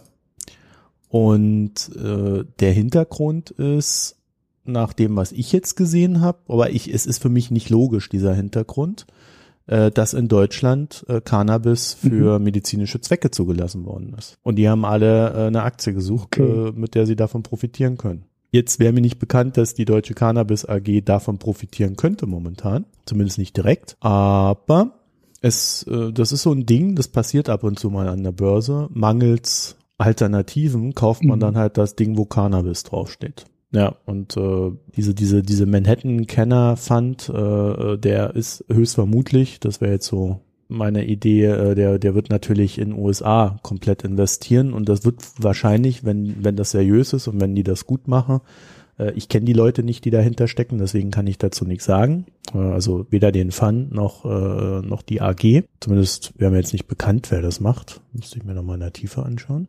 Nee, kenne ich. So, jedenfalls, wenn die, wenn die das ordentlich machen, na, gerade de, das US-Geschäft, das ist ein riesen Wachstumsmarkt. Also äh, da, ich glaube auch nicht, das ist eine der Sachen, von denen ich nicht glaube, dass Trump da irgendwie versuchen wird, sie mhm. aufzuhalten, weil das gibt ordentlich Steuereinnahmen. Und davon brauchen sie ja jetzt viele. Also das ist so ein Ding, was sich jetzt entwickeln wird. Und äh, wenn man da jetzt dabei ist, zu guten Konditionen, dann ist das schon okay. Allerdings äh, bei dieser Aktie hier, ah, ja, ich weiß nicht. Wenn ihr, wenn ihr auf dieser Deutsche Cannabis AG Seite mal auf Team klickt und euch dann so die Vorstände anguckt oder die Aufsichtsräte, dann steht da Vorstellung folgt in Kürze. Also hier bei einem steht wohl näher was dabei. Das Ganze läuft jetzt auch noch nicht so lange. Das heißt also, äh, es ist echt schwierig zu sagen, wie da eigentlich überhaupt der Status ist. Die heißt am 22.12. haben sie jetzt hier so einen teilweise Darlehensverzicht und erneuerte Darlehenszusage vom Großaktionär bekommen. Das sind auch immer so Sachen, auf die man da ja recht genau schauen muss. Also äh, ich weiß nicht, wie gut die wirklich aufgestellt sind, um jetzt von dem, was da im Raum steht, unmittelbar profitieren zu können, indem sie da jetzt investieren. Ja, also sie müssten jetzt quasi Geld in die Hand nehmen äh, und in Anbieter investieren, die dann in Deutschland mhm. für medizinischen Gebrauch Cannabis verticken. Mhm. Dann könnte diese Aktie davon profitieren. So, dadurch, dass das ein, ein Penny Stock war und äh, äh in, in einem, in einem ja, also äh, die, der Umsatz von dem, von, von dieser Aktie, der war ja eher gering.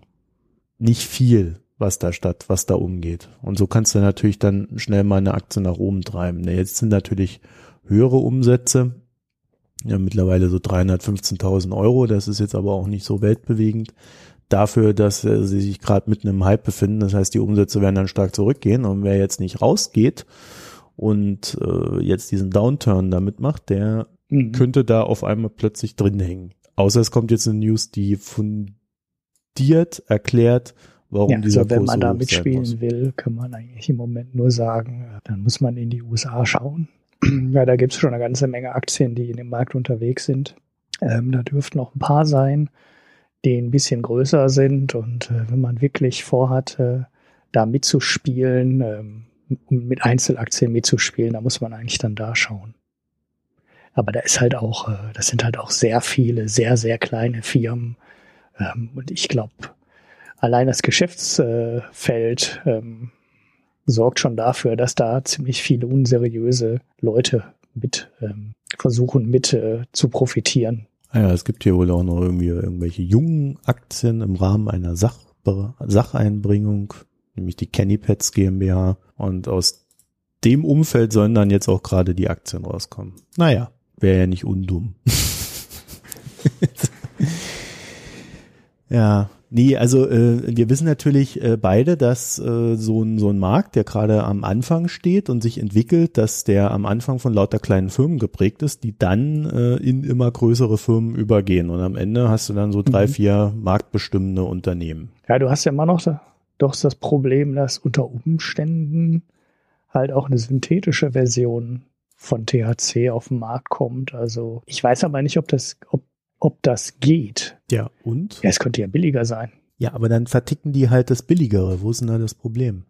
Ja, gut, dann redest du aber über die, äh, dann redest du aber nur über die Leute, die das verkaufen. Ich ja, denke ja im Moment ist äh, in dem Agrarteil dahinter wahrscheinlich mehr Geld zu verdienen. Also im Anbau und dann der Veredelung. Ja, und, also äh, Kalifornien ist das ein Riesenthema, weil in Kalifornien haben die ja immer mit Wasser zu kämpfen, also die haben zu wenig Wasser, auch wenn es diesen mhm. Sommer, äh, diesen Winter recht gut aussieht. Also da gibt's gerade so ein bisschen Entwarnung, die Reserven füllen sich wieder. aber ähm, es gibt da so eine überall, also die die die Bauern sind dort stark äh, eingeschränkt, was Bewässerung betrifft. Dürfen irgendwie auch noch nur noch Sprüh bewässern, so dass das Wasser direkt in die Wurzeln geht und alles so ein Zeugs. Also da, das ist richtig krass. Und äh, die überlegen in Kalifornien jetzt halt äh, vermehrt Cannabis anzupflanzen. Zum einen haben sie halt einen Haufen Sonne, was ja ganz gut ist für das Zeugs. Zum anderen mal verbrauchen diese Cannabispflanzen weniger Wasser. Dann werden aus Mhm. Orangen werden dann Cannabispflanzen. Mhm. So. Ist, ja, also, bloß das machen halt, glaube ich, die Bauern, die es ohnehin schon tun. Die pflanzen dann halt was anderes an. Also das Geschäft ist mehr so im, im Aufbau von Ketten und Franchises zu finden. Und da würde ich jetzt rein investieren, äh, wenn das mein Geschäft wäre. Und äh, das dann vorantreiben. Also da würde ich jetzt ein paar Startups hochziehen, die dann einfach versuchen, den Markt zu dominieren. So wie Dents. Mhm. So Dents Ja, für okay. Cannabis. Es war ja beim, ähm, also das äh, Künstliche, das gab es ja vorher schon. Du konntest ja vorher schon äh, THC quasi kaufen, künstlich hergestellt. Das war aber bisher extrem teuer. Das weiß ich aus der ganzen Diskussion.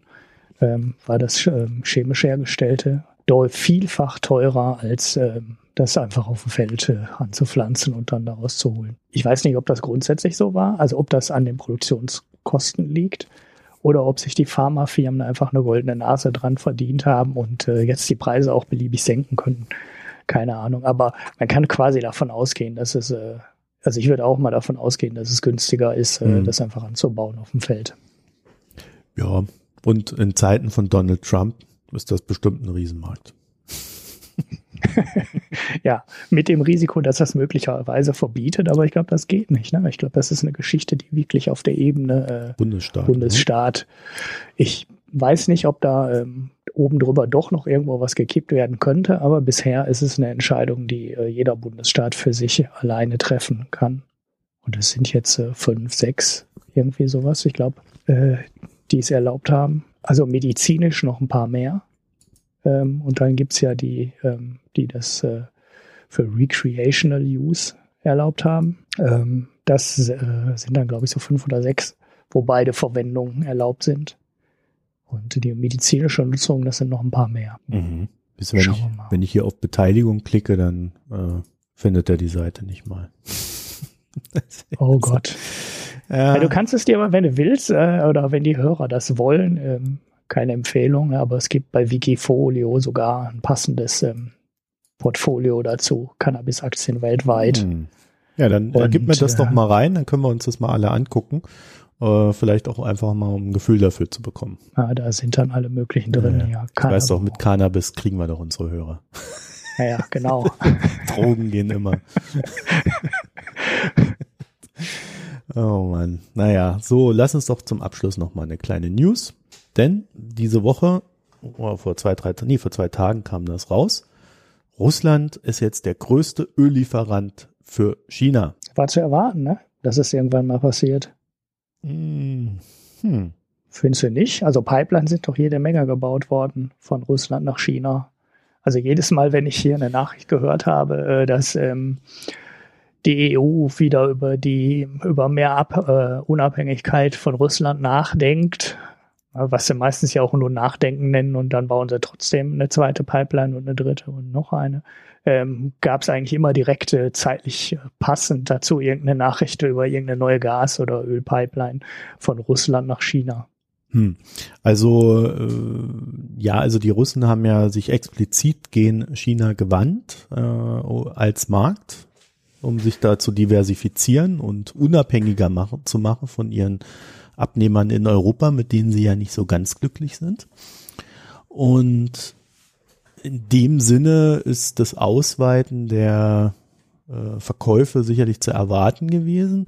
Aber äh, das Interessantere ist eigentlich, dass die Saudis ein Drittel weniger verkauft haben. Und wir reden hier über nee, 20 Prozent, Entschuldigung. Äh, Wir, wir reden hier über die direkte Abnahme, also nicht über Preise. Mhm. Aber nur nach China, ne? Also. Ja, ja, nur nach China. Also die haben halt einfach so, äh, nach dem, was ich jetzt so gehört habe, so die letzten Monate, ähm, ist es Also was man, glaube ich, dazu wissen muss, ist, äh, Russland hat äh, einfach Probleme auf der Einnahmenseite. Den schmelzen gerade die Währungsreserven weg. Äh, die sollten Ende 2017 weg sein. Dann stehen die auf Null. Und äh, die Waffenverkäufe, die sie durch ihren Krieg in Syrien äh, hochpumpen konnten, das ist ja so ein bisschen der Showcase auch für die moderne russische äh, Waffenleistung und für die dahinterstehenden Konzerne, die können das bei nicht mal ansatzweise ausgleichen. So, das heißt also, äh, eigentlich bleibt ihnen nur Öl. So, und äh, beim Ölpreis haben wir ja eins dieser Probleme, was wir beim Ölpreis hatten, ist, dass ähm, halt jeder zu jedem Preis verkauft hat. Deswegen ist der, ist der Ölpreis auch so runtergegangen. Also die haben nicht, die konnten sich nicht darauf einigen, die Verkäufe einzuschränken. Und ich frage mich jetzt, wohin hat denn Saudi-Arabien vertickt? Also wenn die da 20 Prozent weniger verkauft haben und gleichzeitig haben sie ja die Produktion noch ein bisschen ausgeweitet oder die Förderung, ähm, wo sind das Zeugs hingegangen? Ja, keine Ahnung. Müssen wir, müssen wir uns demnächst mal mit beschäftigen. Vielleicht weiß Vielleicht das wieder ja. in die USA. Uh. Zu den Tiefskursen haben die USA ja ihre äh, Fracking-Förderung doch spürbar reduziert. Da Mhm. könnte eventuell ein größerer Abnehmer äh, gewesen sein. Ja, ich weiß es nicht. Ich bin da nicht so sicher. Es gibt auch so, einen- so einen Oil-Rig-Count immer in den USA, wo du jede Woche sehen kannst, äh, wie viele von den Fracking-Ölquellen gerade ähm, aktiv sind und äh, wie viel ähm, abgeschaltet sind. Und äh, da war, als der Ölpreis unter 40 war, bei 35 Dollar war, ähm, da, wo, da ging der Zähler halt jede Woche hoch. Also es gab halt immer mehr Leute, die dann ihre Ölquellen abgeschaltet haben. Und äh, jetzt kannst du bei den 50 Dollar halt sehen, dass genau das Gegenteil wieder passiert, dass der die Anzahl der aktiven ähm, Bohrtürme oder wie man das auch immer nennen will oder der Ölpumpen ähm, halt wieder hochgeht. Also kann schon ja, sein, das dass die Amerikaner richtig. zum, Ja. zum Tiefpunkt letztes Jahr ähm, deutlich mehr Öl einfach billig gekauft haben, statt es selber zu fördern. Also ich habe Aber ist jetzt mir eine mal reine auf- Spekulation. Ja, ich habe mir das mal aufgerufen hier, du hast recht, wir werden das auch verlinken, das ist ja sehr schön. War wieder was zur allgemeinen Weiterbildung. Äh, das ist ungefähr so. Das andere ist natürlich, ähm, und das darf man jetzt nicht unberücksichtigt lassen. Also ich weiß nicht, also ich habe nicht im Kopf, äh, ob das so weit runtergefahren wurde, dass sie tatsächlich jetzt importieren mussten. Da bin ich mir eher, ich meine eher nicht. Äh, unabhängig davon, äh, was ich letztens gelesen habe im Atlantic, ist, dass äh, die diese Fracking-Firmen gerade unglaublich innovativ sind, was sie, ihre Technik betrifft. Das heißt, sie holen viel mehr raus aus der Erde. Sie haben das komplett weiterentwickelt und äh, ich weiß jetzt nicht, ob es auch umweltschädlicher ist, das stand da nicht dabei. Aber äh, sie mit weniger Einsatz holen sie jetzt mehr raus. Also die, dieser, dieser Knick da nach unten, der hat schon dazu geführt, dass äh, da eine Effizienzsteigerung stattfindet. Und das ist natürlich insofern in Anführungszeichen wichtig und interessant dann auch wieder für die Zukunft, weil wir ja davon ausgehen, dass unter Donald Trump, so wie angekündigt, ähm, diese Möglichkeiten der Förderung von solchen Geschichten äh, stark ausgeweitet wird. Also er will ja äh, die USA komplett autark haben. Mhm. Ja. Da sind sie beim Öl ja auch schon ne? so gut wie. Also als der Ölpreis ein vernünftiges Niveau hatte äh, und äh, die Fracking-Felder alle gefördert haben, ja, bis zum Anschlag äh, waren die USA wieder, was Öl angeht, ähm, ich glaube, die hatten sogar einen leichten Überschuss. Die haben irgendwann vor ja, ja, zwei, die drei Jahren. Überschuss, die ne? hatten, wenn sie ihn nicht sogar noch haben. Ich meine, sie hätten ihn noch, aber ich habe es äh, gerade nicht auf dem Schirm. Ähm, deswegen, ähm, was ich sagen kann, ist halt, dass das jetzt wesentlich effizienter in der Zukunft geschehen wird. Das heißt, so die die die Preise für die Förderung gehen ja auch nach unten mit dem Ölpreisverfall. Ne? Also ähm, die die sind die der Break-even ist ja oftmals je nach Sorte ja eher so bei 30 mittlerweile. Das heißt so, Mhm. die überlegen jetzt eher, fördern wir und gehen davon aus, weil Break-Even ist, fördern wir jetzt einfach und machen schon mal das Spiel mit, weil du brauchst ja auch eine Weile, das hochzufahren. Wobei auch da effizienter äh, alles geworden ist. Das heißt, du kannst jetzt innerhalb von zwei Monaten, glaube ich, kriegen sie es hochgefahren. Und äh, dann sind sie halt voll dabei, wenn sie jetzt anfangen und die Preise hochgehen, sind sie jetzt voll dabei oder wären sie dann voll dabei? Oder man sagt, naja, wir warten bis es 60, 70 ist, dann holen wir mehr aus dem Feld raus. Aber dieses Warten muss da dir halt leisten können. Mhm. Naja, also, äh, also wem mal über den Weg läuft, wo das saudische Öl hinfließt, was sie da zu viel gefördert haben, wenn es nicht mehr nach China fliegt, äh, fließt, äh, gerne an mich. Ich werde mir das auch nochmal angucken, vielleicht finde ich ja was. Weil das ist ja immer ganz interessant, so auch für die geopolitischen Implikationen daraus. Hm. Ja, das kann man an, anhand der USA, glaube ich, auch gerade quasi exemplarisch sehen, wie die Außenpolitik halt über Jahrzehnte ähm, vom Öl beeinflusst war. Ähm, es ist jetzt kein Zufall, dass genau in dem Moment, äh, wo die USA nicht mehr von ähm, Öl aus, äh, aus dem Ausland abhängig sind, sondern selber genügend fördern, sich von der weltpolitischen Bühne auch ein ganzes Stückchen zurückziehen. Auch wenn man nicht weiß, genau weiß, was Trump macht, aber es sieht doch sehr danach aus. Ja, das ist aber unter Obama schon losgegangen. Ja, äh, das, ja, ja. das ist ja eins dieser missverstandenen Sachen, er hat ja immer gesagt, äh, Change und wir machen das anders und wir werden das nicht mehr so tun und ja, er hat dann quasi äh, in den Fällen, die er zu entscheiden hatte, Syrien, Irak, ja, was haben wir noch? Afghanistan, ist er überall rausgegangen. Also war mhm. natürlich eine äh, der äh, Grundlagen dafür, dass hier das Fracking stattgefunden hat.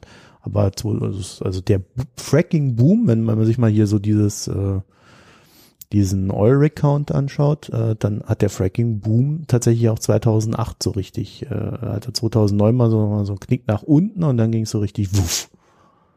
Von mhm. äh, 183 auf am Ende 1600 oder so. Ja, knapp.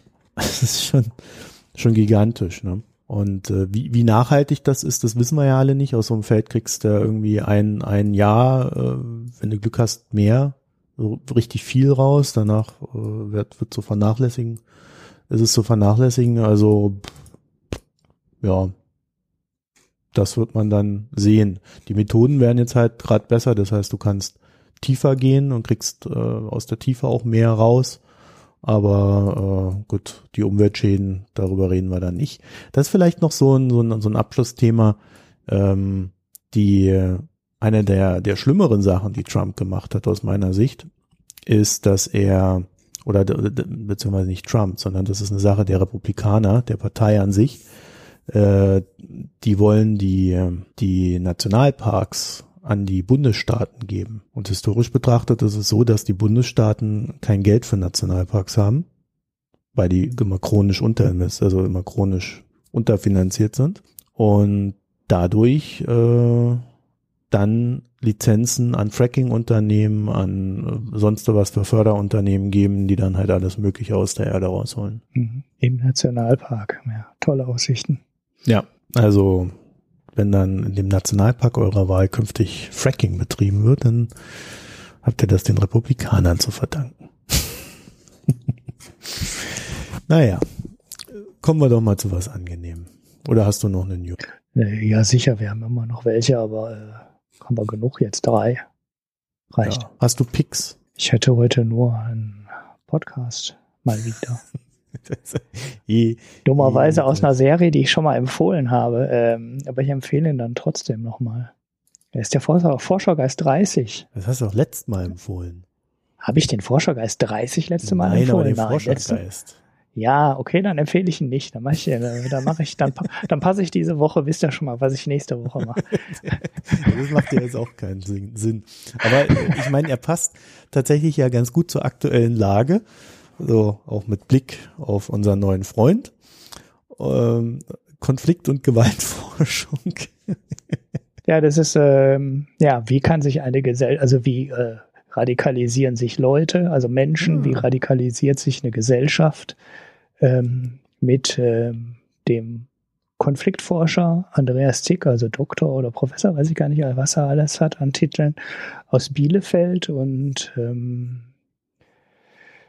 ja, er ist einer der Leute, die dann in den Medien ziemlich häufig dazu gefragt äh, werden, wie das denn jetzt so kommen konnte, dass auf einmal so, ähm, ja, also er, hat, er kommt im Kern eigentlich aus der aus einer kleineren Geschichte, ähm, wie Jugendliche zu gewalttätigen Hooligans werden.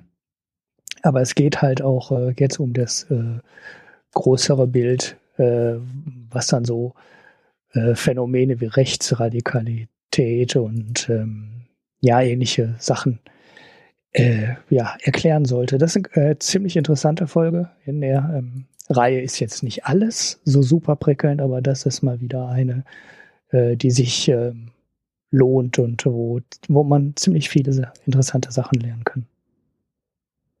Ja. Ist ja vielleicht so auch im Vorgriff auf die Bundestagswahl, die uns dieses Jahr droht, vielleicht ja gar nicht so uninteressant. Ja. Ja, das ist nämlich auch dieses Jahr. Also nicht nur der Steinmeier, sondern auch noch die Merkel. Ja, der Tag steht jetzt auch fest, ne? 24. Ah, September habe ich vorhin. Ja, das gelesen. ist ja in acht Monaten. Heute genau. Jo. Wundervoll. Und wir wissen, wer nicht Kanzlerkandidat ist. Das wissen wir auch seit heute. ja, wer? Sigi Pop. Ist nicht Kanzlerkandidat. Er ist nicht Kanzlerkandidat, sondern. Der, und und äh, Schulz. der Schulz wird Kanzlerkandidat. Genau. Ja, Sigmar Gabriel wird jetzt Außenminister und ich auch. Ich kann ihn. Es ist eigentlich auch eine, ähm, sag mal, für so einen Durchschnittsmenschen relativ erschreckend. Also ist es ja nicht so, als würde ich wenig lesen, aber ich bin immer wieder erschrocken, wie wenig man eigentlich über Europa weiß und über die europäische Politik weiß. Und der Mann war ja wichtig. Ne? Er war EU-Parlamentspräsident und er hatte eine wichtige Funktion, das weiß man dann so auch. Aber im Gegensatz zu deutschen Politikern, wo jetzt, wo du jetzt quasi bei jedem, der bei der SPD in Frage kommen würdest, echt viel wüsstest, weiß ist es beim Schulz echt schwierig, ähm, den ja, ein paar. Sachen hast du doch gelernt über den Herrn Schulz. Ja, natürlich weiß man ein paar Sachen, aber ich sag mal, wenn jetzt Danke, irgendeiner, Gabor. der lang. ja. Ich habe übrigens keine Antwort darauf gekriegt. Hat er sich jemals dafür entschuldigt für diesen Ausfall? Ähm, Wäre mir nicht bekannt. Ich meine, er hat dann noch äh, sogar äh, einen Artikel drüber geschrieben, warum er recht hat. Weißt du, ja, so, also ich fand das echt heftig. Das war, äh, eigentlich geht das nicht, aber naja, gut. Ja, gut. Äh, ja, war mir auch zu viel. ich bin ja nicht so. Ja, wir haben ja gerade ähm, hier die Forschergeist 030, Konflikt- und Gewaltforschung. Wie radikalisieren sich Handelsblattjournalisten? Nein. äh, ja, ja. Das ist halt Kann man sich auch, wie kann das da so rausfallen auf einmal eigentlich? Ist das auch, ja. Also wäre mal mein Tipp. Bist du auch da? Ja, ich bin noch da. Ja, gerade nichts mehr gehört. Naja. Ja, du bist äh, dein Ton hat sich auch geändert, aber. Ja, ja, naja. ich habe hier äh, gerade was, was richtig gestellt. Ah, okay. Ich hatte hier. Zehn Minuten vor Ende.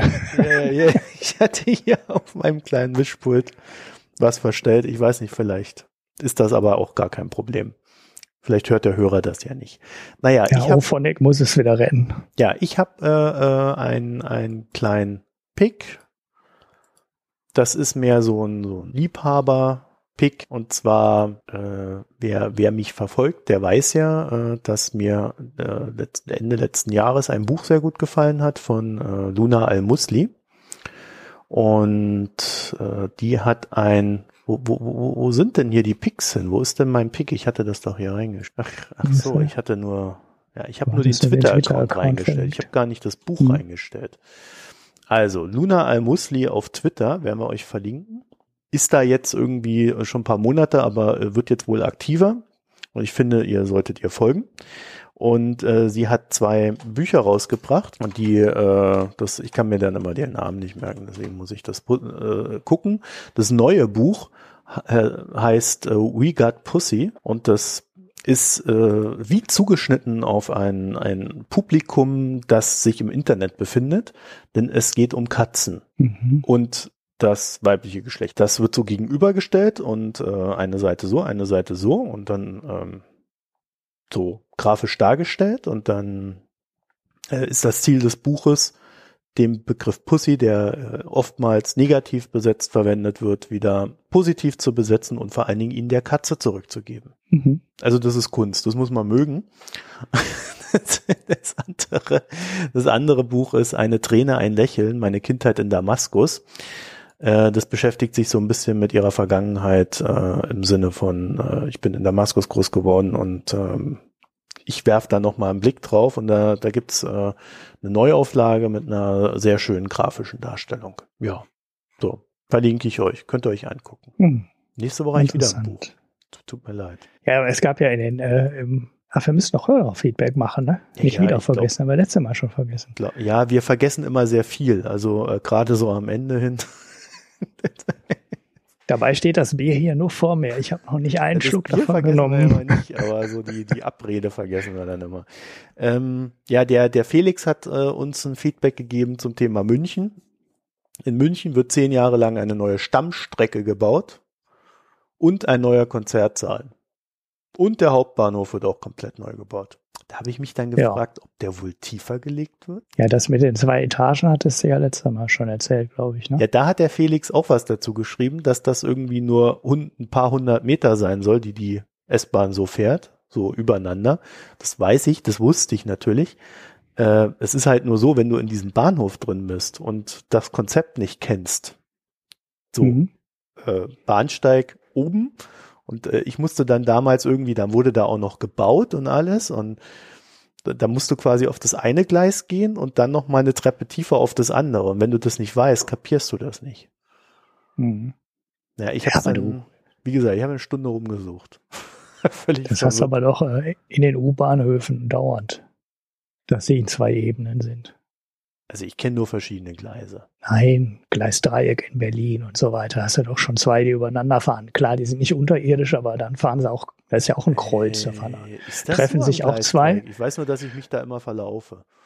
Ja, genau. Da musst du auch immer erst auf den, auf den einen, ja. also du kannst da nichts falsch machen, weil auf der, weil du auf den einen Bahnsteig halt, also auf die eine Ebene halt zwangsweise läuft und von da aus musst du dann nochmal weiter hoch. Ähm, so, da kann man nichts falsch machen, da kann man sich nicht verlaufen, ja, aber, aber das mit den zwei Ebenen. Immer. Wirklich jedes hast Mal. Hast du doch.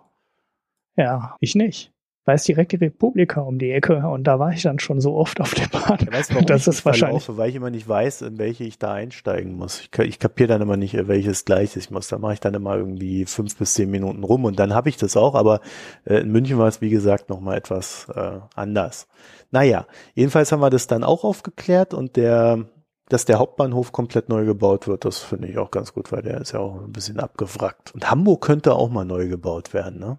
Ja, der Hamburger Hauptbahnhof ist, ist, auch äh, ja. War eigentlich viel zu eng. Haben wir noch mehr Hörerfeedback? Mehr hatten wir doch gar nicht. Ne? Der Thomas, der hat äh, irgendwie ein geschriebenes, dass er das auch so sieht wie wir. Fand genau. Ich, fand ich gut.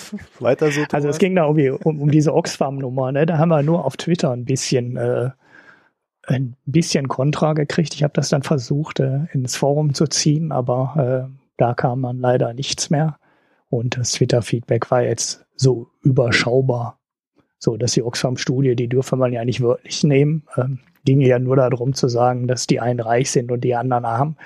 Ja, das haben wir ja aber auch gesagt. Äh, und da, dafür fragt man sich, warum die dann jedes Jahr auf äh, wackeliger Datenbasis irgendeine ganz konkrete äh, Zahl rausgeben, ja, die dann angeblich auch irgendeinen Informationsgehalt hat, äh, wenn es nur darum geht zu sagen, es gibt halt ein paar Menschen, die sind unfassbar reich und es gibt einen Riesenhaufen Menschen, die quasi nichts haben. Aber wie gesagt, das ist halt keine neue Erkenntnis. Ja, ich sehe gerade, dass der Felix ja auch was geschrieben hatte. Ich hatte das nur irgendwie auf Twitter heute gesehen. Ich gucke da ab und zu mal in diesen Twitter-Account und da habe ich das gesehen und er hat das ja auch als Kommentar geschrieben. Das habe ich gar nicht mitgekriegt. Ähm, so, und da sagt er nämlich, ich lese das mal kurz vor, weil ich sehe das gerade erst. Äh, ihr zitiert kurz den Söder, dass Bayern jetzt für den Länderfinanzausgleich die Elbphilharmonie bezahle und kommentiert leicht launig, dass das ja auch irgendwie stimme. Natürlich kann man Hamburg die Mittel, die es ab jetzt empfängt, frei verwenden und somit auch für die Elbphilharmonie. Tatsächlich ist es aber auch so, dass Bayern keinen Cent weniger bezahlen würde, wenn die Elbphilharmonie oder der Berliner Flughafen oder was auch immer nicht gebaut worden wäre, da sich die Berechnung nicht aus den Länderausgaben, Defizite, Schuldenstände oder was auch immer ableitet, sondern etwas vereinfacht allein aus der tatsächlichen Finanzkraft im Verhältnis zur durchschnittlichen. Ja. Ist auch richtig, soweit wie ich das kenne. Bist du noch da? Ja, ich überlege gerade. Äh, das ist ja jetzt äh, ich überlege gerade, was ich damit anfange. Das war jetzt, ich habe das wie gesagt gerade eben erst gesehen. Deswegen kann ich dazu jetzt noch gar nichts sagen. Ähm, ich würde den Söder da jetzt aber auch tatsächlich gar nicht so so ernst nehmen, sondern das ist natürlich so eine so eine Schote, äh, die indirekt ja schon irgendwie auch wahr ist. Ja, weil wenn Hamburg nicht mehr einzahlen kann, dann fehlt in der Verteilung natürlich dieses Geld des nicht mehr Einzahlens. Das ist äh, dann vom Betrag her nicht eins zu eins, aber äh, es geht schon meines Erachtens zu Lasten anderer oder andere bezahlen das in irgendeiner Form mit.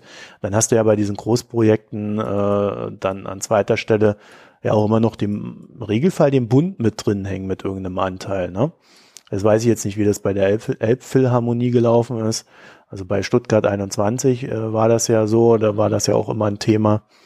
Also das müsste man sich dann halt äh, tatsächlich in der Tiefe angucken. War jetzt aber auch keine Analyse von dem Ding. Naja, okay.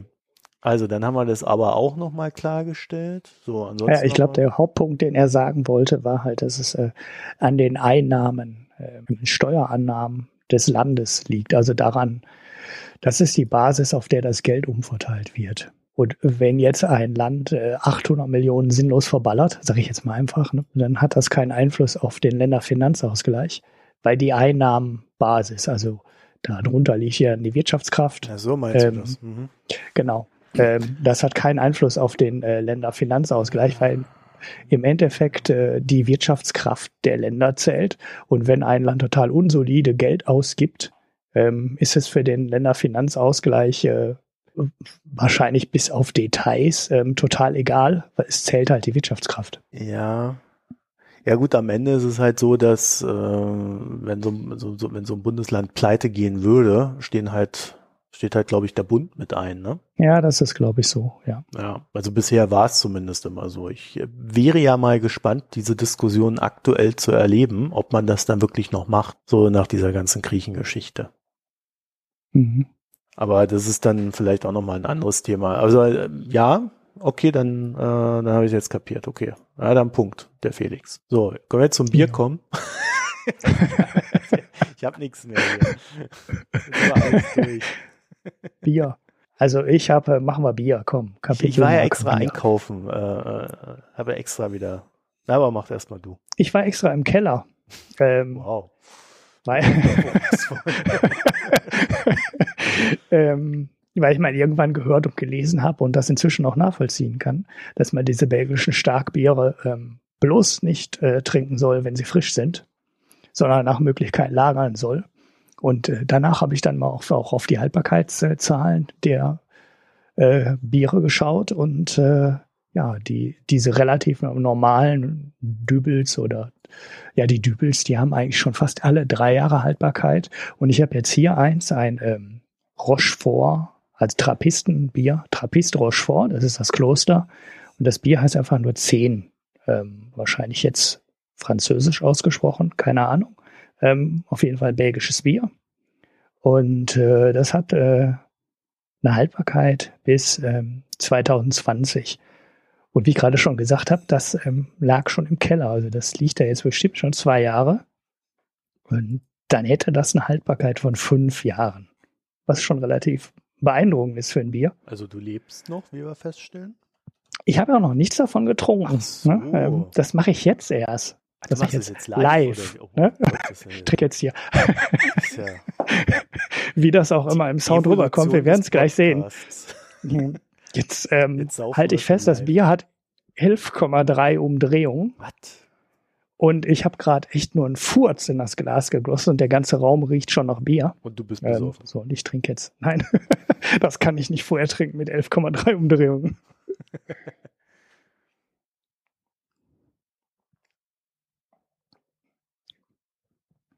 Boah, buh. Das ist ein flüssiges Fruchtbrot, würde ich mal sagen. Was flüssiges also, Fruchtbrot? Ja, es riecht total fruchtig. Äh, ja, und ist halt dunkles, äh, sehr kräftiges belgisches Bier. Hm, das ist gut. Aber 11,3 Umdrehung. Muss ich aufpassen. Ja, was ich tue. Trinkst du eins und dann ist auch Schluss. Danach bist du, danach bist du auch satt. Also das ist halt eins von diesen Bieren, was echt satt macht. Aber was mich bei den Bieren immer verwundert, ist, dass du den Alkoholgehalt nicht schmeckst. Also diese dunklen Biere. Machen das so Diese fruchtig, dass du nichts mitkriegst, sondern liegst unterm Tisch. Ja, das ist so malzig auch, ne? Genau, das ist so malzig, hat so viel äh, dann auch die natürlich die ganzen Karamell- und Malzaromen und dann fruchtig dazu. Und äh, wobei es ist ein normales Bier, ne? Also es ist jetzt nicht eins von diesen belgischen Bieren, wo noch äh, irgendwas zugesetzt ähm, wurde, sondern äh, Wasser, Malz, Zucker natürlich. Äh, das geben sie ja immer zu, um dann Alkoholgehalt so hoch zu bekommen, und, aber jetzt nicht irgendwie Frucht oder irgendwelche Gewürze oder sowas. Das Mhm. gibt's ja in Belgien auch, wo dann Koriander zugesetzt wird oder ne, Mhm. Kirsche, Erdbeere. Die machen ja alles. Und das ist aber in dem Sinne ein reines Bier, bis auf den Zuckerzusatz. Hm. Ja, das trinke ich jetzt gleich zu Ende und dann ist auch meine eine Flasche weg. Weil mehr habe ich davon nicht. Bevor du, bevor du mir jetzt gleich umkippst, äh, ich habe, äh, vielleicht erinnert sich die ein oder der andere noch daran, mal von der Riegele Biermanufaktur ein Bier gekauft, was irgendwie irgendwas mit 50 hatte das. 50 oder so. Weiß es nicht mehr. Wie Ist es genau irgendwie das- auch rum oder so, ne? Kann das ja, sein? es kann sein. Irgendwie sowas in der Richtung. Mir hatte das ganz gut geschmeckt. Das hatte auch irgendwie äh, 5%. Und ich habe jetzt gesehen, da gibt's noch ein anderes, ein, ein dunkles, ein Robustus 6. Hat auch 5%. Das sind diese großen Flaschen, wo so 0,66 drin ist. Und äh, das habe ich mir dann geholt gehabt. Und ich muss sagen, auch dieses Bier, also diese Riegele Biermanufaktur, bin ich, bin ich sehr zufrieden mit. Die machen echt gute Biere. Das ist schon das zweite, was mir gefällt. Das, ähm, das hat so ein, so ein äh, irische, irische Ale-Hefe. Haben die drin. Und dann äh, schmeckt das Ganze so Kaffee, Schokolade und Röstmalz. Also ich habe Mhm. äh, vor allen Dingen die Schokolade rausgeschmeckt und den Kaffee, aber das sind halt auch die Geschmäcker, die ich am besten kenne. Und ja, ja, also ähm, schön stark. Man, ja, ich, also schmeckt wie ein gutes Dunkles und ist äh, am Ende dann doch recht süffig. Ja, also jetzt nicht allzu bitter. Eher so, ja, das trinkt man halt so weg. Ist danach auch zufrieden. Also ich finde diese, diese 5%er mit 0,66, die sind irgendwie so genau meine, meine Größe. Ja, dann Mhm. trinke ich die Flasche und dann ist auch gut. Ja, ich kaufe normalerweise, wenn ich es mir aussuchen kann, ähm, kaufe ich immer die 03er, also die kleinen Flaschen, weil es da nicht so warm wird. Ich trinke die Biere dann, wenn, außer es ist eine Feier und äh, es wird neu, dauernd neues Bier geholt, äh, trinke ich die Biere dann eigentlich so langsam, dass mir die kleinen Flaschen dann reichen. So 203er, ähm, 06er wird mir jetzt schon zu warm. In der Geschwindigkeit, in der ich dann in der Woche trinke. Wenn ich dann abends trinke. ne? Das sich immer so Ja, an, ich trinke jetzt auch nicht so schnell. Ich habe mehrere Flaschen gegen, trinken, aber- gegen Wärme, muss ich sagen. Also, Ja, also das hier ist jetzt auch warm, ne? Also mein, mein belgisches Bier, Serviertemperatur 12 bis 14 Grad. Also das konnte ich jetzt ganz problemlos äh, aus dem Kühlschrank holen vor der Sendung, hier auf dem Tisch rumstehen lassen Mhm. und dann jetzt gerade eingießen. Das hat jetzt wahrscheinlich so, so 10, 12 Grad. Wahrscheinlich jetzt noch einen Ticken zu kalt. Ja, also ich äh, trinke die Teil, also ich fange da halt dann kühl an und werde dann immer wärmer, aber mir macht das irgendwie nichts aus. Ich trinke, ich trinke ja eh meistens äh, die Sachen ungekühlt. Bin das schlichtweg gewöhnt, weil irgendwie habe ich das Gefühl, ich krieg mehr vom Geschmack mit, wenn es nicht gekühlt ist. Das ist definitiv so. Ja. Und dann könnt ihr euch mal überlegen, warum Coca-Cola euch immer einredet, dass man es kühl trinken soll. Mhm. Ja, weil du schmeckst den Zucker. Also warme Cola, du, du Ja. schmeckst nur Zucker, weil es ist halt auch nur Zucker drin. Ne? Das ist wirklich extrem fies. In, in der Wärme steckt die Wahrheit. Mhm, Aber genau. über Zucker reden wir jetzt nicht nochmal. ist ja beim Essen auch so. Ne? Also die normale Umgebungstemperatur, da schmeckst du halt auch viel besser, als wenn es Mhm. äh, ähm, als wenn es heiß ist. Also genau der gleiche Effekt. So, und heute, heute denken wir daran, unsere Hörer darauf hinzuweisen und auch unsere Hörerinnen, dass sie uns Sterne geben sollen auf allen möglichen Portalen, wo man Podcasts, Podcasts mögen kann. Also ich glaube, das naheliegend ist iTunes. Wenn ihr das oft genug auf iTunes macht, dann, ähm, dann wären wir irgendwann Podcast des Jahres.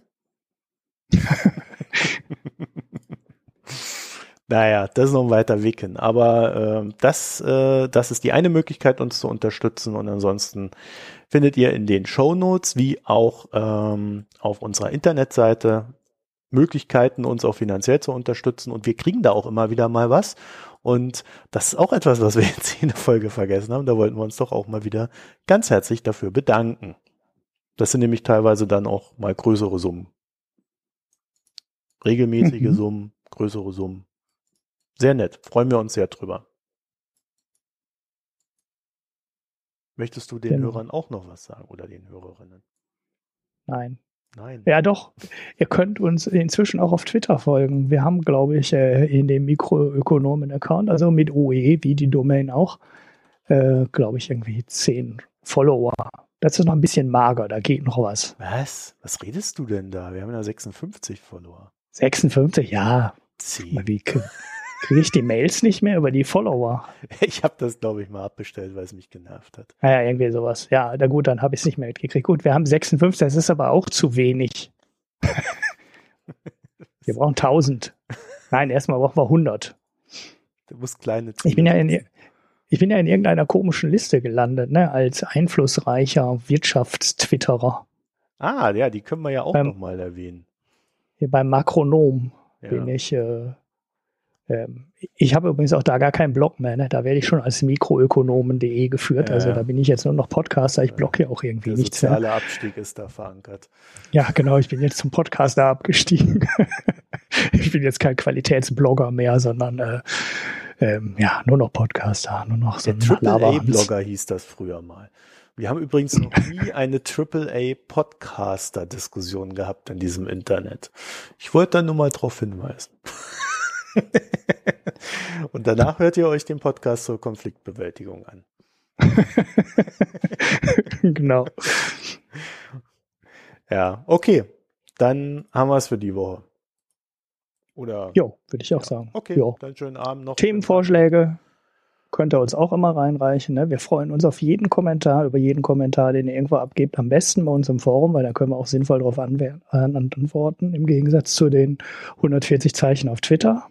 Ähm, Bevor jetzt jemand ein Forum auf unserer Internetseite sucht.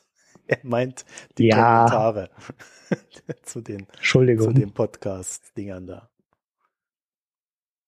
Ja, also. Mikroökonomen.de. Mit OE. Jetzt aber Tschüss. Tschüss, schönen Abend.